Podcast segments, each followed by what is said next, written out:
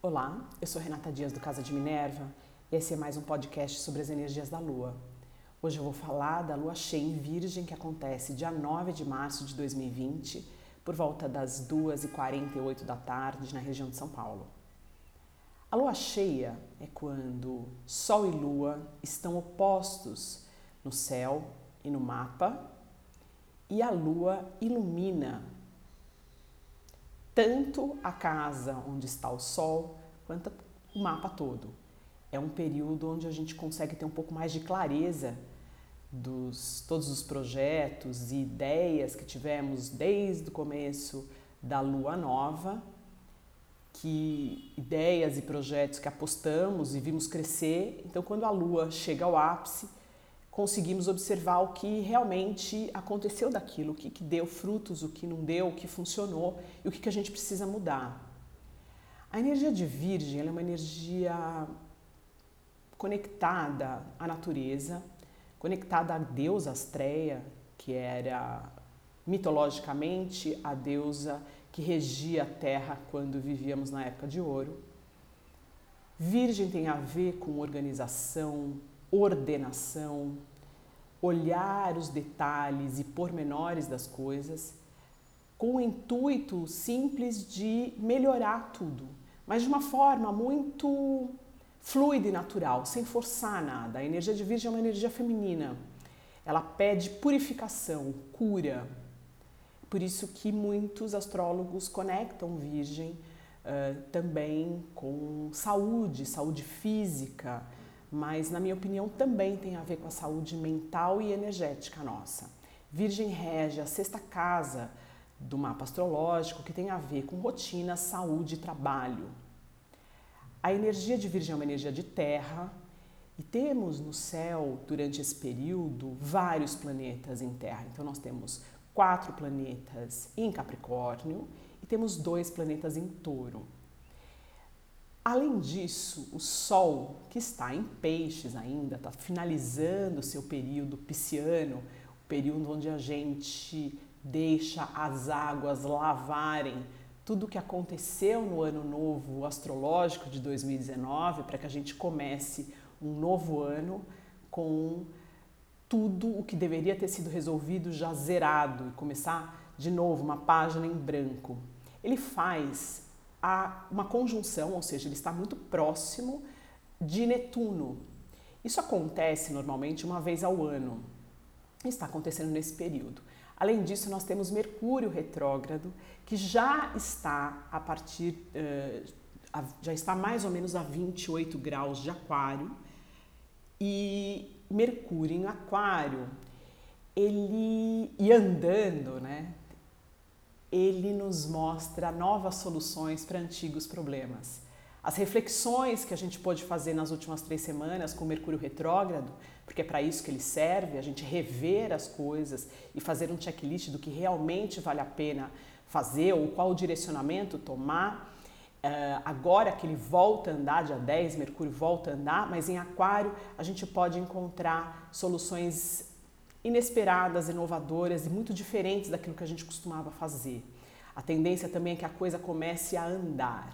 Mas falando, voltando a falar da conjunção de Netuno com o Sol, é um período onde a nossa mente ela vai ter muito pouco a nos dizer. A ideia é que a gente se volte mais para um sentimento de bem-estar e de necessidade de retornar para um equilíbrio interno, tanto no corpo quanto na mente, observar o que nos faz se sentir melhor e tomar as atitudes a partir desse sentimento e dessa sensação de bem-estar, essa busca de uma união com aquilo que a gente é mais verdadeiramente falando. Isso também é apoiado por Vênus, que acabou de entrar em touro, já 5 ela entrou em touro, e em touro ela está exaltada, é o signo dela, assim por dizer, né? E é um signo feminino, ele tem a ver com amor, com recursos materiais e com e em touro eu acho que ele enfatiza muito a questão do alto amor. O que nos faz se sentir amados e nos amarmos ao mesmo tempo, independente de algo externo? né? Quais qualidades e defeitos a gente tem, mas que a gente entende que são necessárias para que a gente caminhe nessa vida? Alguns defeitos, aos olhos de, de algumas pessoas, ou até aos nossos olhos mesmo, são são fraquezas e na verdade eles são apenas algumas características que ou você desenvolve, aprimora e melhora, então usa essa energia de virgem para aprimorar e melhorar, ou você aceita e convive harmonicamente com leveza com eles. Ninguém é perfeito, nós somos humanos e, e eu acredito que a gente se cobra excessivamente coisas que poucos dão importância é, eu, tenho, eu tenho a lua em virgem, então eu checo e vejo muitos detalhes e muitas vezes eu tenho uma autoexigência desnecessária. Então é um momento também para olhar e perceber onde é que eu estou sendo exigente demais comigo mesmo. Isso não é, isso está me tirando do eixo, isso está me deixando uh, desequilibrada. Quando Vênus entra em Touro, ele também faz, ela também faz uma conjunção com Urano. E olha que interessante, Urano é o regente de Aquário, então Mercúrio está em Aquário. Urano é considerado uma oitava acima de Mercúrio, então ele o Mercúrio rege comunicação e trocas, é como se Urano regesse uma comunicação com algo que a gente não compreende. Então, Vênus em contato com Urano, olha só, um planeta uh, pessoal com um planeta transsaturnino, né, uh, planetas mais distantes, ele faz com que a gente aumente a vibração e nos direcione para decisões ou para situações que a gente precise modificar ou transformar para que a gente atinja ou receba algo que tenha mais a ver com uma consciência mais alta, algo melhor no, na questão vibracional e eu acho que também na questão da, de uma expansão nossa de consciência. Então, observar durante esse período dessa conjunção de Vênus com Urano, que vem a sua, ao seu pensamento, como é que são as sensações que você tem uh, no seu corpo, o que você tem atraído para você e observar uh, o que, que você pode fazer diferente para atingir um caminho que tenha mais consciência em todos os sentidos. E principalmente um caminho que aumente o teu auto-amor e a tua responsabilidade com o seu bem-estar.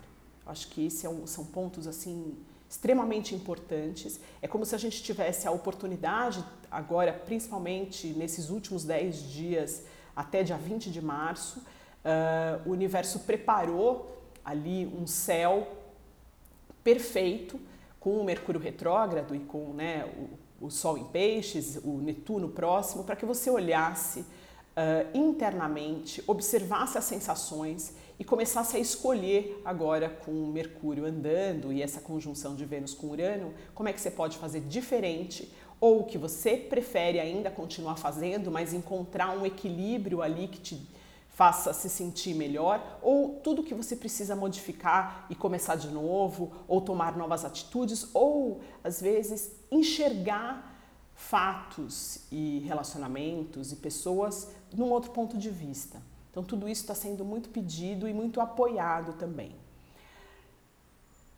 Eu acho que essa lua tem a ver também com cura. Nós estamos vivendo um período de de algumas doenças, enfim, isso também tem relação com Netuno, tem aí a questão de Plutão em Capricórnio, enfim, nós teremos aí alguma movimentação, uma movimentação mais, mais rápida a partir de 20 de março. É importante notar que com essa quantidade de planetas em Terra, podemos ter algumas questões ligadas à Terra e água, então chuvas, deslizamentos, uh, tudo que tem a ver com água e terra em excesso pode desmoronar. E Urano passando por Touro, esse signo, o primeiro signo de terra, é desmoronar para se reconstruir numa base mais sólida. É importante também observar, e aí falando novamente da questão de cura, que todas essas epidemias elas têm funções que vão muito além daquilo que a gente consegue conceber e entender. E o mais importante sempre é encontrando a tua harmonia interna, o seu eixo interno, a sua saúde ela é quase que permanente. Então apostar em técnicas, em atividades, em coisas, em, principalmente em pensamentos e sentimentos que levem você a estar permanentemente equilibrado. Tudo que desvia você do seu eixo, tudo aquilo que você faz sem ter vontade, o que você come porque comeu e não tem, não estava com vontade de comer, o lugar que você vai e você não estava afim de ir, a pessoa que você teve que conversar e você não queria, tudo isso são pequenos é, bombardeios no nosso campo energético e vão nos enfraquecendo, deixando a gente mais debilitado e aberto uh, a doenças.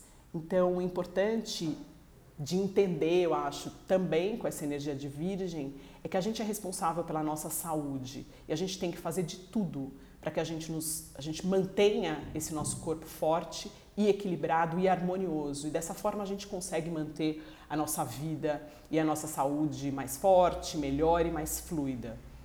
Então, observar e procurar fazer aquilo que te faz bem é a mensagem maior para mim dessa lua. Eu deixo vocês por aqui e até o próximo podcast.